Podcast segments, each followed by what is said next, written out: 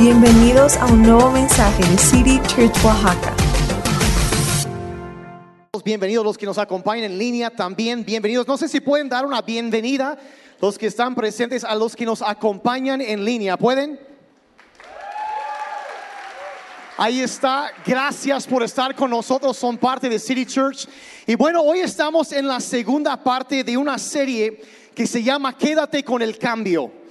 Ah, y estamos hablando de, de, básicamente de principios bíblicos de cómo manejar bien nuestras finanzas.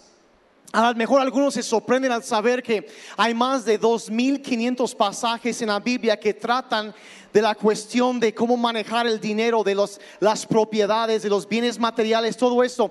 De hecho, se habla más acerca del dinero en la Biblia que acerca del cielo y del infierno juntos es uno de los temas centrales porque porque a Dios le interesa mucho cómo vivimos nuestra vida y él desea mucho bendecirnos. Y hay ciertas leyes que Dios ha establecido en la naturaleza, en la creación natural, que, que simplemente funcionan. Si las practicamos, las ponemos en obra, funcionan a nuestro favor. O podemos ir en contra de eso y sufrir las consecuencias. Y lo que quiero hacer en esta, en esta, serie, la semana pasada empezamos a hablar de varias cosas que son como centrales. Hablamos de, de usar un presupuesto. Justo lo que todo el mundo quería escuchar, ¿verdad? Uh, de usar un presupuesto, de, de evitar la esclavitud de las deudas de la importancia de eso, de, de, rodearnos de amistades de alta calidad, de, de, de no gastar todo sino de ahorrar, de invertir, que nuestro dinero trabaje por nosotros. Y luego también hablamos de vivir una vida de generosidad, porque Dios ha sido generoso con nosotros. Y queremos reflejar cómo es Dios, su personalidad, su carácter en este mundo, reflejarlo a Él. Y estas son cosas que desatan y atraen la bendición de Dios sobre nuestras vidas. Ahora, a lo mejor se dieron cuenta que todo eso no son cosas que son muy populares hoy en día. Y es más, son cosas, cuando hablamos, por ejemplo, hace algunas semanas de, para los matrimonios de unir sus, sus finanzas y trabajar juntos como equipo, hay cosas que la, va muy contra cultura. Y debes saber que la cultura que nos rodea ahí siempre está mandando mensajes que, que nos quiere dirigir en cierta dirección. Y, y, yo creo que si tú tienes algo de tiempo caminando con Jesucristo, te, te habrás dado cuenta que la Biblia, este libro, va muy contra la cultura. ¿Cuántos se han dado cuenta de eso?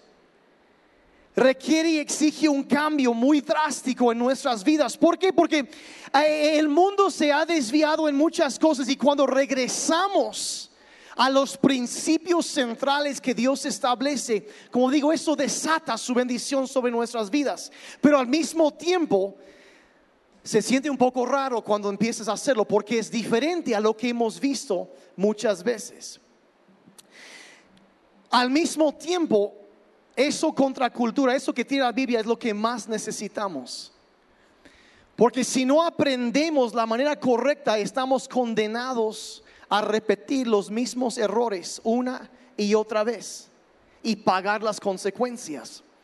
Jesús habló de la importancia de entender eso, de meternos en la Biblia, de entender qué es lo que Dios quiere, de, de saber, de aprender los principios de vida que Él nos da Dice en Juan 8, verso 12, Jesús una vez más le habló a la gente diciendo, yo soy la luz del mundo. Y el que me sigue no andará en oscuridad porque tendrá la luz de la vida. Ahora muchas veces en cuanto a cómo manejar nuestras finanzas, a veces sentimos que andamos a oscuras, no sabemos por dónde ir, no sabemos qué hacer. Pero la palabra de Dios trae luz y dirección a nuestras vidas.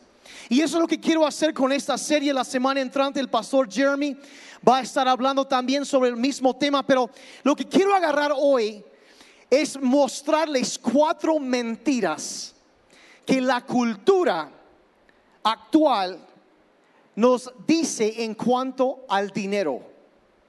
Cuatro mentiras que son muy comunes que mucha gente cree y han causado estragos en la vida de muchísima gente. Entonces vamos y luego voy a contrastar con lo que la Biblia enseña en, en cuanto a esos temas. ¿Todos están listos? Esto va a ser muy práctico y de, de entrada les, les advierto, am, yo voy a pisar callo hoy, ¿sale? Entonces si tú te ofendes o te enojas muy fácilmente con el pastor, de una vez perdóname, ¿sale? Porque vas a tener oportunidad para enojarte hoy, ¿está bien? Y ya, pero, pero es lo que Dios dice y a veces es un poco doloroso, pero nos puede enseñar el camino en el cual debemos caminar. Y la primera mentira que la cultura habla y eso es tan común es la siguiente frase o la creencia de que estarás feliz si compras, rellena el espacio en blanco. Estarás feliz si compras una nueva camioneta. Estarás feliz si te compras un vestido de tal marca. Estarás feliz si compras el iPhone 37 triple X doble X grande. Estarás feliz si consigues una nueva lo que sea. Y esta idea de que, de que la felicidad está conectada a los bienes materiales. Y entre más tienes, más feliz estarás. La verdad es que nada podría ser más lejos de la verdad. Honestamente, entre más incrementan las, las posesiones, la Biblia dice, más incrementan las preocupaciones también. Porque ahora, en lugar de tener que cuidar un vehículo, ahora tienes que cuidar dos. Yo a veces he preguntado a la gente, ¿saben por qué no tengo que preocuparme por un condominio en Cancún? ¿De qué está pasando cuando no ando allá? Es muy fácil porque no tengo uno. Y no tengo que preocuparme de esas cosas. Y, y la verdad es que vivimos en una cultura, si te detienes a pensarlo, en donde la gente no tanto es dueño de cosas, sino que las cosas se adueñan de la gente. Y les voy a explicar, suena raro eso, pero es, es- es muy cierto. Porque cuando tú, por ejemplo, hablamos de la esclavitud de las deudas la semana pasada, de cómo eso empieza a manejar tu vida. Y, y- no puedes decir que tú eres dueño de algo que controla tu vida. Y si tú, por ejemplo, te endeudaste porque querías comprar una nueva camioneta y ahora estás condenado a trabajar muchísimas horas para poderla pagar, esa, ese bien es tu dueño y te controla a ti porque manda lo que tienes que hacer con tu vida. Y sucede así muchas veces, es tan común. Y la Biblia, y hay, hay tanto eso de, de que primero se adueña de nosotros y luego hay gente que a su misma identidad la encuentran en los bienes que tienen. Me voy a sentir bien en cuanto a mí mismo si tengo una casa de tantas recámaras en tal zona. Y me voy a sentir bien, pero la cosa es, la Biblia nos advierte muchas veces que nuestra identidad no se encuentra en lo que tenemos, sino de quién somos.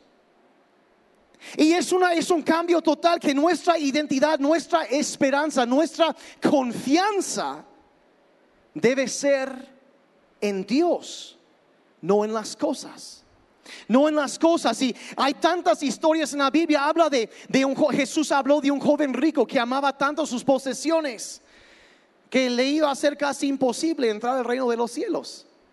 Hay tantas advertencias de eso y ah, en el libro de Lucas Jesús menciona a un hombre que se preocupaba por construir almacenes más grandes y no se ocupaba de tener riquezas para con Dios. No que esté mal tener riquezas, pero ¿qué riquezas hay? Y hay tantas cosas. Santiago, por ejemplo, advierte a la gente, a, los ricos, lo que él llama a los ricos, que no se olviden de los pobres. Y ahora sí hay mucha gente que pueda pensar, no, pues yo no soy rico, yo no tengo tanta lana, pues yo, pues mira, si tú tienes cambio en tu bolsillo, eres del 10% más afortunado en el planeta. Si tú tienes agua potable, aunque sea una vez cada 15 días. Si tienes electricidad, si hoy en la mañana te bañaste con agua caliente, eres una persona rica. Y nos, nos llama a no olvidar las buenas cosas que tenemos, pero no olvidarnos también de aquellos que entonces básicamente está hablando de la importancia de que los bienes no sean el centro de nuestra vida. Ah, y, cuando las, como digo, cuando se endeudan para comprar algo, eso empieza a controlar la vida. Y, y, pierdes el control de tu vida. Alguien más manda. Y Jesús habló de eso en cuanto al amor por el dinero y las posesiones. Mateo 6, 24 dice, nadie puede servir a dos amos. No puedes servir a Dios y al dinero. Pues amarás a uno y odiarás al otro. O servirás a uno y despreciarás al otro. Entonces está, hay esta tensión constante y la advertencia de Cristo de que mira, tu vida no consiste de la abundancia de tus posesiones materiales. No es, no, no vas a ser más feliz cuando consigues algo, porque en el momento que juntas y haces tu enganche para tu camioneta nueva, dos meses después va a salir otro modelo más mejor. Y el olorcito ese que te metes ahí y camioneta nueva. Puedes comprar eso en aerosol en Amazon si quieres. Si es lo que quieres, te sale mucho más barato que drogarte por 5 o 7 años por una camioneta. Esas cosas luego nos empiezan a controlar a nosotros. Y, y ¿qué es lo que nos orilla a, querer eso? ¿Qué nos impulsa hacia eso? Pues yo he visto varias cosas. Primero, o sea, eso de que las cosas sí se adueñan y luego hay personas que se pasan la vida comparándose con otros. Ahora, yo sé que aquí en City Church eso nunca pasa, ¿verdad? No nos comparamos con nadie, no, no, no, sí.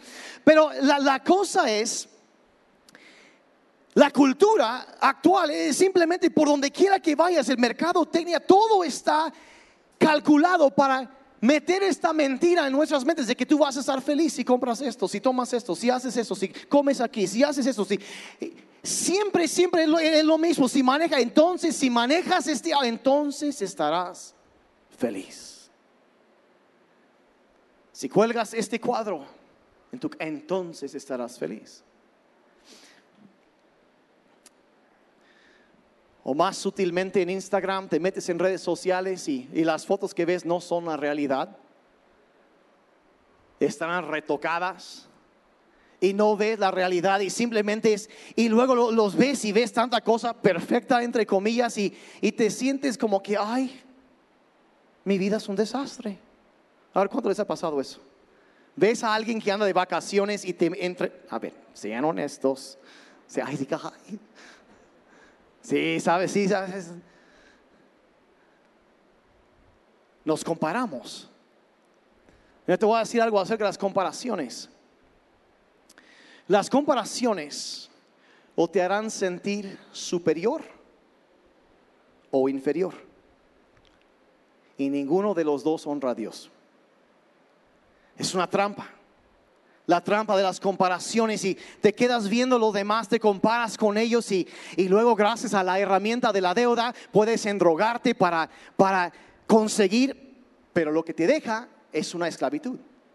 No trae después la felicidad y la verdad es que las comparaciones no solo te robarán el gozo, también te van a robar la quincena. Así sucede. Así sucede. Entonces nadie gana en el juego de las comparaciones. Entonces dices, bueno, he estado comparándome y ¿qué, puedo hacer? Mira, hay cosas que necesitamos desarrollar. El, lo primero cuando empiezas a sentir es que, ay, necesito eso para estar feliz. Mira, detente por un momento y desarrolla y piensa un poco de gratitud. Agradecele a Dios por lo que tienes. La Biblia nos manda disfrutar lo que ya tenemos de gozarnos de la vida, disfrutar lo que Dios ha dado y entender que, que no solo es algo que yo tengo, sino en realidad todo lo que yo tengo es algo que Dios me ha encargado. Realmente no es mío, así el coche, la casa, lo que yo, todo, eh, la congregación, lo que Dios me ha encargado a mí es eso. Me lo ha encargado y un día me va a pedir cuentas de eso. Y hay que vivir agradecidos con Dios por lo que Él nos ha dado, lo que nos ha prestado. Y cada día reconocer, no olvidar eso y, dar gracias por todo, entender que la vida misma, las habilidades, el trabajo, el dinero, los talentos, todo lo que tenemos es algo que Dios nos ha dado, todo es de Él y debemos cuidar y desarrollar lo que Él nos ha dado. Ser agradecidos por eso. Mira, en un corazón lleno de gratitud no va a caber el descontentamiento. Si tú estás tan agradecido, agradecida con Dios, enfocado en eso, no te va a robar la alegría lo que no tienes porque vas a estar disfrutando lo que sí tienes. A nivel emocional eso es tan sano, pero eso es otro tema. Otra cosa es la humildad, gratitud y humildad. Humildad no es pensar menos de ti mismo. Humildad es pensar menos en ti mismo es enfocarte en otros como Dios lo ha hecho con nosotros. Otra vez es la cuestión de la generosidad, de enfocarnos y buscar ayudar a alguien más. Y cuando hacemos eso, rompemos esto de la, el descontentamiento y el, el deseo por más, más cosas y empezamos a ser una fuente de bendición para otros. Es, es, es vivir para dar y ser generoso como Dios lo ha sido y te cambia la perspectiva y, otra, y, luego simplemente, o sea, entonces, gratitud, humildad y también contentamiento. Estar contentos con lo que tenemos. Y ahora yo no estoy hablando de flojera ni de apatía. Yo creo que debemos tener el deseo de estar siempre creciendo y siempre mejorando. Yo creo que los cristianos debemos ser los mejores empleados en cualquier lugar donde vayamos. Debemos ser. Tenemos un Dios increíble, excelente que vive en nosotros, nos da sabiduría. O sea, yo creo que necesitamos eso, pero pero al mismo tiempo hay un contentamiento que debemos tener. De buscar crecer, no ser unos flojos, no, ay, es que estoy contento. No, querer crecer, querer mejorar, pero no afanarnos Pablo, eh, perdón, eh, si Pablo le dice a Timoteo, le dice 1 Timoteo 6, 6, ahora bien dice la verdadera sumisión a Dios. Es una gran riqueza en sí misma cuando uno está contento con lo que tiene. ¿Y qué produce? La gratitud. Esas tres cosas es el antídoto del descontentamiento. La gratitud, la humildad, el contentamiento. Desarrollar eso va a traer calma a tu vida. Entonces, la primera mentira es que vas a estar feliz si tienes esto. Y Dios dice, no, puedes estar contento. Entonces, la segunda mentira que yo veo que es tan común es esto cuando dicen, ah, no necesitas a nadie más. No necesitas a nadie más. Y la verdad es que Dios nos creó para vivir conectados con otras personas. Y, y hace, como digo, hace poco hablamos del tema de trabajo en equipo como matrimonio. Y a veces la gente hoy en día dice, no, pero no, o sea, el problema que yo veo muchas veces, la gente, por ejemplo, se casa y dice, ah, yo voy a mantener mi independencia. Entonces mi pregunta es, bueno, ¿para qué te casaste? O sea, la cosa es hacer un equipo y somos más fuertes juntos donde la Biblia dice que uno pondrá a huir a mil y dos a diez mil. Hay una sinergia cuando nos conectamos y trabajamos juntos. Eso trae una mayor bendición. Y eso es más, eh, pero la gente desarrolla esta mentalidad de que, ah, merezco mi independencia. Merezco estar feliz todo el tiempo. No quiero esperar. No quiero esperar. No quiero ahorrar. No quiero tener que esperar más. Yo trabajé duro, así que me, merezco comprarme esto, darme este lujo. Merezco esto y, y hay aparte y el hombre está, no, pues ella solo se queda en casa con los chamacos, flojeando todo el día, porque como algunos hombres creen e-, esa clase de mentira, ¿verdad? Y, y, pues yo, yo sí me la paso trabajando, yo sí puedo darme, yo puedo comprarme esto y no necesito, o sea, y esta independencia de que no estar trabajando juntos, hacer, oh, yo merezco poder gastar más y yo gano más, así que yo puedo gastar más y, o del otro lado, como mujer, nunca voy a depender de ningún hombre. Ahora, somos más fuertes juntos. Y cuando trabajamos en equipo, funciona todo mejor. Y, y voy a decir la verdad, yo, yo, yo lo han visto, yo soy totalmente de la idea de unir todo y trabajar como equipo. Y lo digo porque lo he estado haciendo por más de 20 años y la neta, pues me ha funcionado bastante bien.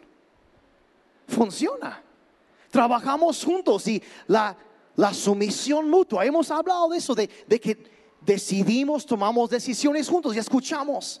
Y voy a decir ahora, mira, los matrimonios que les cuesta unirse, hay varias razones. Voy a decir rápidamente por qué batallan con esto de unirse. ¿Ok? En primer lugar, mucha gente, como digo, sigo con eso, ah, quiero mi independencia, quiero lo mío acá al lado. Ahora, lo que eso va a crear es distanciamiento emocional en tu matrimonio. Entonces, no te conviene. Simplemente no te conviene, crea separación. Y luego hay otras parejas que simplemente nunca se sienten a hablar sobre eso, porque yo estaba, yo estaba checando los datos y 70% de las parejas discuten más por dinero que por cualquier otra cosa. 70%. Y luego hay personas, entonces cuando saben que, híjole, ya nos hemos agarrado del chongo varias veces, entonces lo que hacen, hay, hay personas que tienden a evitar el conflicto. Entonces mejor ni hablamos de esto. Lo llevamos en santa paz, pero se va creando más distanciamiento. Entonces hay personas que simplemente es por o, por egoísmo o por o porque ah, evitan conflictos y ya. Entonces, ¿qué hacer? ¿Qué hacer? Pues hablamos hace unos días, pero aquí la cosa otra vez, la cuestión de hacer un presupuesto juntos. ¿Están casados? Haz tu presupuesto juntos. En, en, lugar cuando aprenden a hacer eso, se sientan, mira cuánto entra, cuánto sale, qué son los gastos, qué es esto, entender lo que está pasando, conocer bien lo que está pasando, qué deudas tenemos, a qué obligaciones tenemos, qué, qué tenemos que hacer y que haya buena comunicación. Y cuando hacen esto y trabajan juntos, en lugar de que el dinero te separe, te va a unir y cambia todo el ambiente en el matrimonio. Ahora voy a dar algunos tips, porque yo sé que algunos ya están pensando, híjole, o sea, ya uh, la plática de la lana, ¿verdad? O sea, yo sé que a nadie le gusta esto.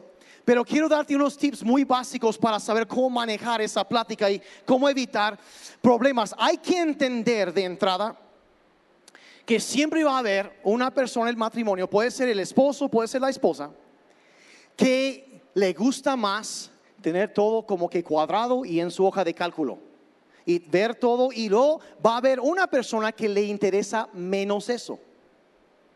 Entonces una persona que quiere todo acá, así, todo desglosado y en diferentes grados, ¿no? Y la otra persona no le interesa mucho eso. Entonces entender, puede ser que tú seas uno o el otro. Entonces, si tu esposo, tu esposa te dice, mira, sabes que, ok, entender desde ahí al mejor, ay, pues no me gusta mucho, pero sé que necesitamos hacerlo. Y vamos a unirnos en cuanto a esto. Entonces, entender que hay esa diferencia, eso es uno. Entonces, y luego, pero no agarres el de, ay, no, no me interesa, tú encárgate. No hagas eso. Ten cuidado con eso.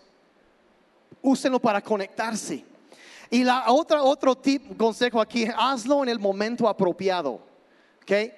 No vayas a tratar de tener una plática acerca del dinero a las 9 de la noche el miércoles cuando los chamacos no han terminado su tarea de la escuela. ¿Ok? Porque es una receta para el desastre. Entonces la cosa es el momento y como eh, cuando están bien y descansados, ok, vamos a hacer esto y, y así, y simplemente entender que esas cosas a veces afectan. Y el problema no es que, que tu esposo es un ogro, ahí está Shrek, ¿no? Y él piensa que tú eres Fiona, ¿verdad? Y, ahí están todas, no, no, simplemente no era el mejor momento. Cuando estás cansado, a ver, vamos a ser muy honestos aquí. ¿Cuántos de ustedes cuando están cansados se ponen de malas? ¿Cuántos viven en negación total? Los que no levantaron la mano la primera vez, ¿verdad? El, humor tiende a caerse cuando estás cansado. Entonces, cuando están descansados, es muy importante, es un principio básico de comunicación. De ahí, conózcanse. Hay que, eh, eh, aparte de lo de la hoja de cálculos y la otra persona que no, no le llama tanto la atención, hay muchas diferencias. Hay personas que tienden más a ahorrar y otras personas que tienden más a gastar. Sí, vi algunos que tenían ganas de gritar amén cuando dije eso. Y tres codazos santificados vi que pasaron por ahí. Hay quienes les gusta ahorrar y quienes les gusta gastar. Hay gente que vive con una mentalidad de abundancia y hay personas que viven con una mentalidad de escasez. Y cuando empiezan a negociar, esas mentalidades entran y están influyendo en sus, su manera de, de contestar. Están con eso y es su, su, postura. Entonces hay que entender y conocer, en primer lugar, cuando se acuerda la frase famosa de Sócrates, conócete. De conocerte a ti mismo, de examinar, bueno, ¿cómo soy yo? ¿Soy ahorrador o gastador? Si no sabes, pregúntale a tu cónyuge y te van a decir. O, eh, como digo, mentalidad de abundancia, mentalidad de escasez. Ok, aquí va otro. Calidad versus cantidad. O a la hora de gastar en otras cosas, cosas versus experiencias. ¿Han notado eso en algún momento? Yo, ah, caray, sí es cierto. Uno se quiere vacaciones y tomarse fotos en algún lugar y el otro quiere comprarse algo. Y no se puede, ¿por qué? Porque su forma de pensar es diferente. Entonces, y esa es la cosa, todo eso, entonces empiezas a, pensar, bueno, a lo mejor, ok, hay diferencias, deben conocerse, y tomar eso en cuenta y trabajar juntos. ¿Me están siguiendo? ¿O eso ya fue demasiado incómodo? Ok, y, luego sí, y la otra cosa, el otro tip que les voy a dar, yo sé que voy a orar, yo sé que, ah, sí, pues obvio los pastores dicen eso, sí, oren juntos. Apártense un tiempo donde vamos a, vamos a platicar, tómense de las manos y oren juntos si es un simple Dios auxilio. Padre, danos sabiduría, ayúdanos. Queremos vivir una vida que te honra a ti. Necesitamos sabiduría. Ayúdanos.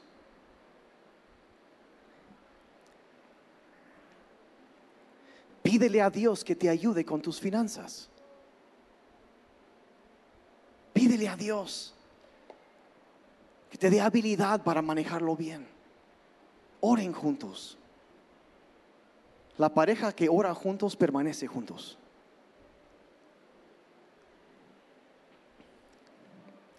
Ok.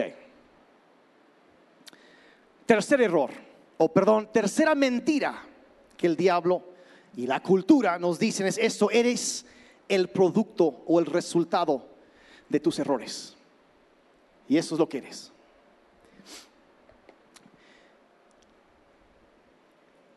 ¿Cuántos, Dios voy a primero levantar la mano, cuántos hemos hecho tonterías con dinero en algún momento? Algo que de plano hasta nos da pena, híjole, recordar y, oh,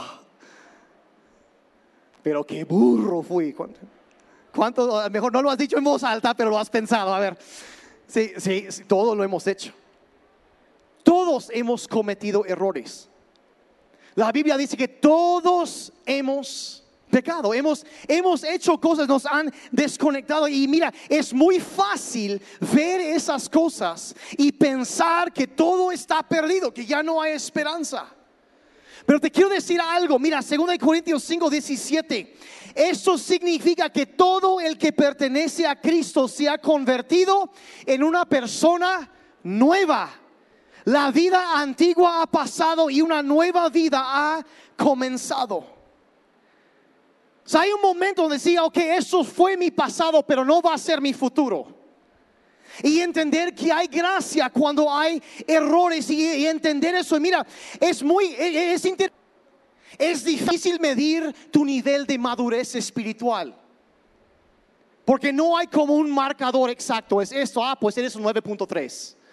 o un 7 o un 3.9, no sé. No, no hay manera, pero es diferente con el, con el dinero, los errores, porque, porque hay una manera con el dinero de cuantificar los errores. ¿Sí? Ese momento cuando llega el estado de cuenta de la tarjeta de crédito, eh, vienen bien cuantificados los errores muchas veces.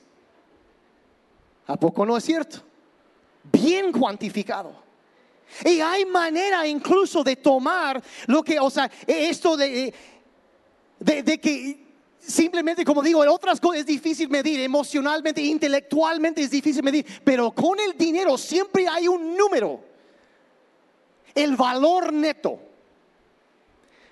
O sea, todos los activos que una persona tiene, menos las deudas que tiene, arroja una cifra. Y esa cifra es una cantidad concreta.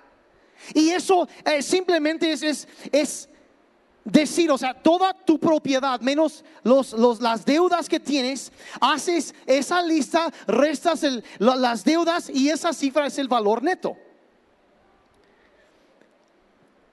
Pueden ser muchas diferentes cosas, pero quiero que sepas algo. Que tu valor neto no es tu valor propio. ¿A qué me refiero con eso? Que la abundancia de bienes de tener o no tener, eso no afecta tu valor como una persona. Fuiste creado a imagen y semejanza de Dios y eres increíblemente valioso y Dios te ama y entiende que a veces quizá el trasfondo que tenemos no nos enseñaron cómo manejar bien el dinero. Hay todo esto, pero al mismo tiempo Dios entiende y te ama a pesar de los errores que hemos cometido. Dios dice, sabes que hay gracia y hay perdón y no es una gracia así a la ligera que, ah, tú sigue haciendo lo mismo. ¿Se acuerda de una mujer que la trajeron a Cristo? Que había cometido errores. Y Dios le dijo y le perdonó y le dijo, "Vay- ve y no peques más. Eso es lo que es la gracia. Y mira, hay algunos de ustedes, es incómodo hablar del dinero y la razón es eso, que necesitas oír que alguien te diga, mira, te equivocaste. Pero es hora de que extiendas un poco de gracia hacia ti mismo y te levantes. Las cosas no van a terminar así. No van a terminar así. No van a terminar. Dios ha extendido gracia hacia ti. Es momento de reconocer y cambiar. Y eso pone una base para todo diferente. Y es, como digo, no es, no es lo que estoy hablando, eso no es un legalismo que te ata con un montón de reglas. Es, es mira, perdónate, levántate, sigue adelante. De paso voy a mencionar algo que salgo así por un momento, pero no más quiero dejarlos pensando acerca de algo. Ahorita usé la palabra activos. Y voy a dar una definición muy rápidamente. Nomás quiero dejarte pensando acerca de algo. Un activo es algo que mete dinero en tu bolsillo. Es algo que produce ganancias. Un pasivo, en contraste, es algo que en lugar de meter dinero en tu bolsillo, saca dinero de tu bolsillo.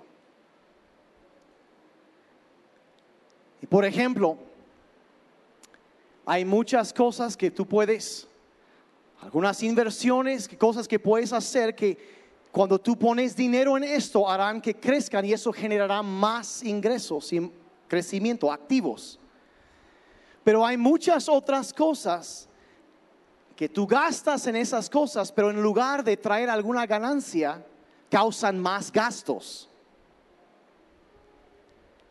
Y puede ser desde, y, es, y esa es la cosa, cuando tú aprendes a diferenciar entre lo que es un activo y un pasivo, y empiezas a canalizar tu dinero hacia los activos,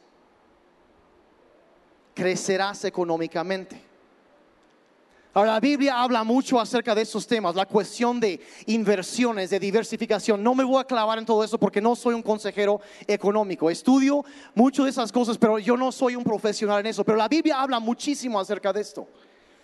Y el problema es que a veces en lugar de meter el dinero en algo que va a crecer, metemos el dinero en algo que nos está restando que en lugar de comprar, por ejemplo, las acciones de alguna empresa que está creciendo, compramos el producto que vende esa empresa. Y ese producto baja de valor. Mismo dinero, pero uno creció y el otro bajó.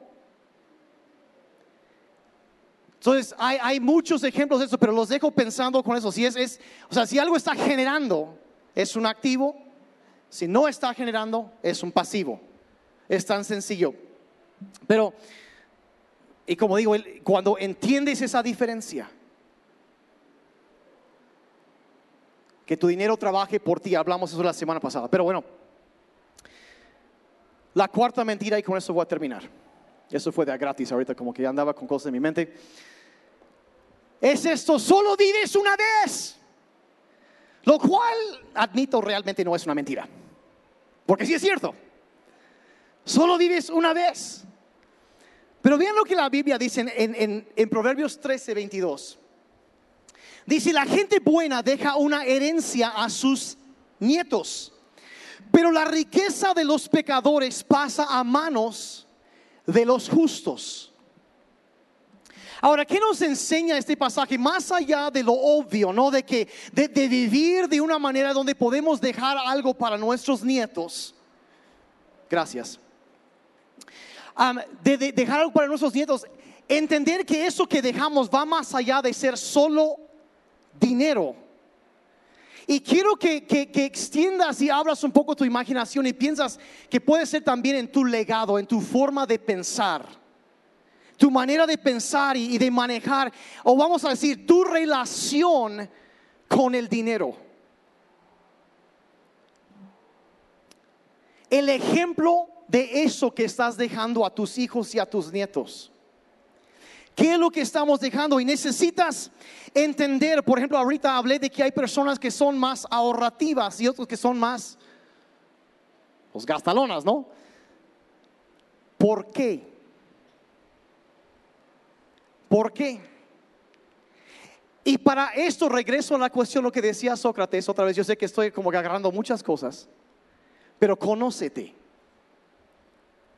¿Por qué piensas de la manera que piensas acerca del dinero? ¿Qué es el ejemplo que tú viste en tu familia acerca del manejo del dinero? ¿Lo vieron como una herramienta que puede usarse para hacer crecer la economía de la familia? ¿O fue una cosa que siempre fue una pelea?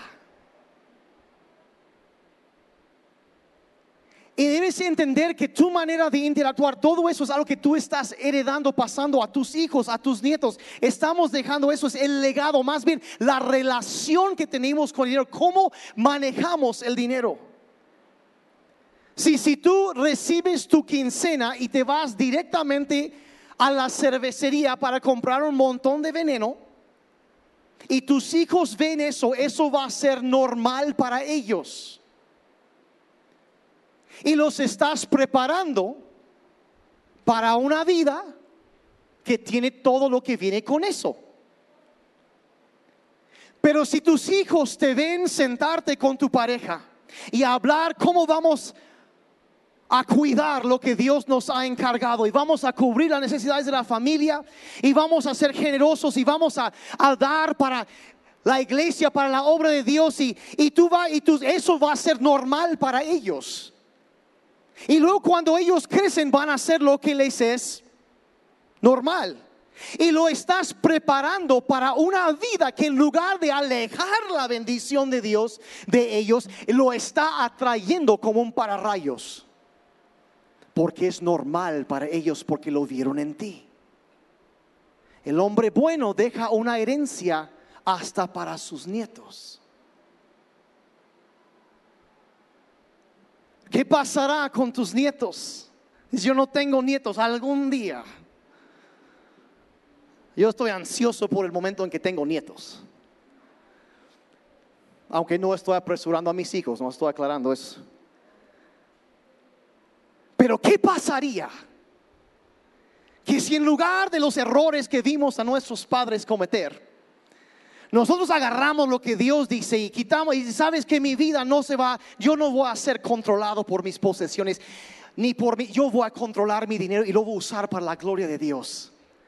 Y yo voy a traer bendición sobre mi familia. La Biblia dice que Dios promete que Él visitará la bendición del justo hasta mil generaciones. Imagínate lo que pasaría si tú empiezas a traer la bendición de Dios sobre tu familia, sobre tu vida, y luego tus hijos toman de esa bendición y más agregan, y luego va creciendo exponencialmente, y luego tus nietos están creciendo con múltiples generaciones de la bendición de El Shaddai, el Dios todopoderoso, ¿qué pasaría con la economía de tu familia futuro?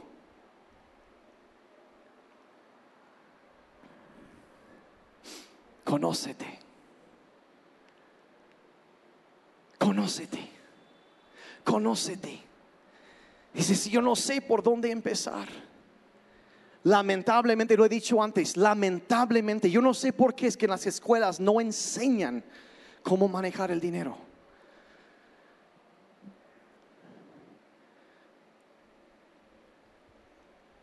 Si, si tú, eh, di- digo, yo recomendé un libro la semana pasada, este libro, La transformación total de su dinero. Pudimos conseguir unas copias, ahí están, los vendemos básicamente al costo porque no nos interesa ganar dinero, simplemente queremos que tengan. Esto es un plan completo para revolucionar tus finanzas de tu familia, todo basado en la Biblia. 300 pesos. Invierte. Invierte en algo que te va a enseñar qué pasos tomar. Es, eh, eh, eh, siempre podemos seguir aprendiendo.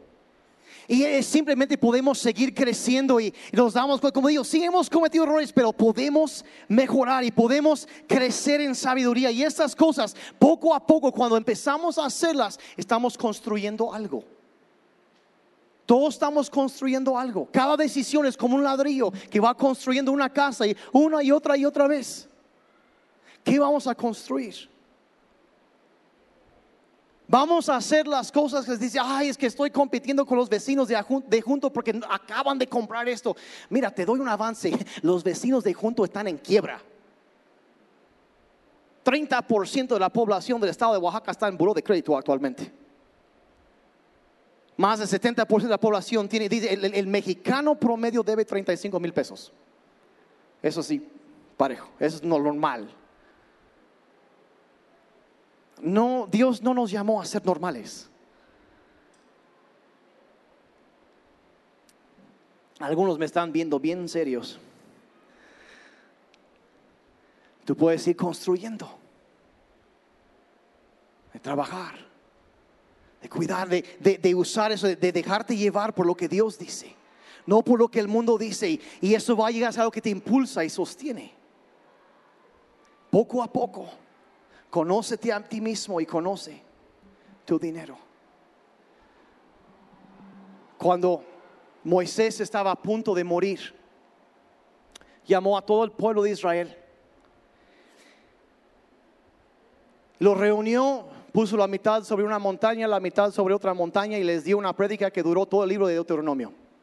Si piensan que yo predico largo, ni la introducción de Moisés duraba lo que durar mis prédicas. Y termina su discurso. Deuteronomio 30, verso 19, dice, hoy te he dado a elegir la vida y la muerte, entre bendiciones y maldiciones. Y ahora pongo el cielo y la tierra como testigos de la decisión que tomes. Y ay, si eligieras la vida para que tú y tus descendientes puedan vivir. Pueden cerrar sus ojos un momentito. Quiero orar. Yo sé que esto involucra cambios y yo sé que cada situación es diferente. Por eso yo les animo a conseguir. Igual yo espero que se acaben esos libros ahorita. Si no, si no alcanzas, consíguelo en algún lugar. Mira, te va a revolucionar la vida. Puros principios que Dios enseña en su palabra y te va a llevar por un buen camino. No va a ser fácil.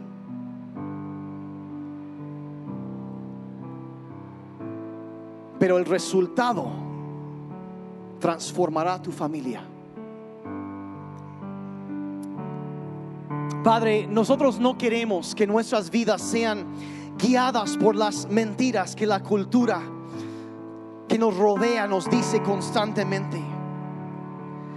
Señor, queremos vivir vidas impulsadas, guiadas por ti, por tu palabra.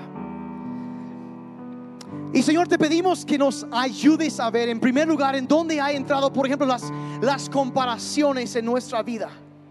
¿Qué es lo que está comiendo ahí adentro? En dónde los bienes materiales han llegado a ser lo que controla nuestras vidas. Te pido, Señor, que ayudes a, a cada persona a unirse, a conectarse más con, con personas o con fuentes de conocimiento donde puedan, Señor, seguir creciendo, tener más sabiduría, dirección. Padre, no solo pido por solteros y las decisiones que ellos están tomando en esos tiempos, también, Padre, por cada pareja casada, Señor, pido que traigas más unidad que nunca, Señor, para poder enfrentar los retos que yo sé que existen. Bendícelos, Señor. Y Señor, si te pedimos perdón por los errores que hemos cometido. Y Señor, recibimos también tu perdón y tu sabiduría para seguir adelante. Y, y, Señor, reconocemos también que sí, la verdad que sí, solo vivimos una vez. Y queremos usar nuestras vidas para dejar un legado de bendición, no de maldición para las generaciones que nos siguen. Ayuda, te pido a cada persona y bendice, Señor, incluso las conversaciones que se van a dar. Quizá hoy, más al rato o los siguientes días, en base a eso, Padre, yo pido que traigas unidad y que nos ayudes a cada uno a saber cómo podemos darte honra con toda nuestra vida. Te lo pido en el nombre de Jesús. En el nombre de Jesús.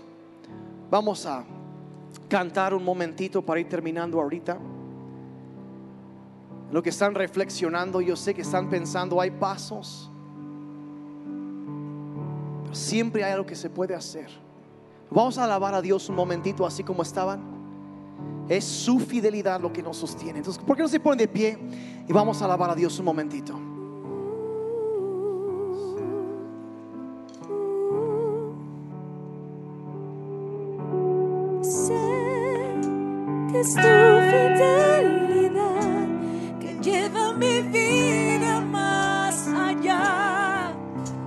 Que puedo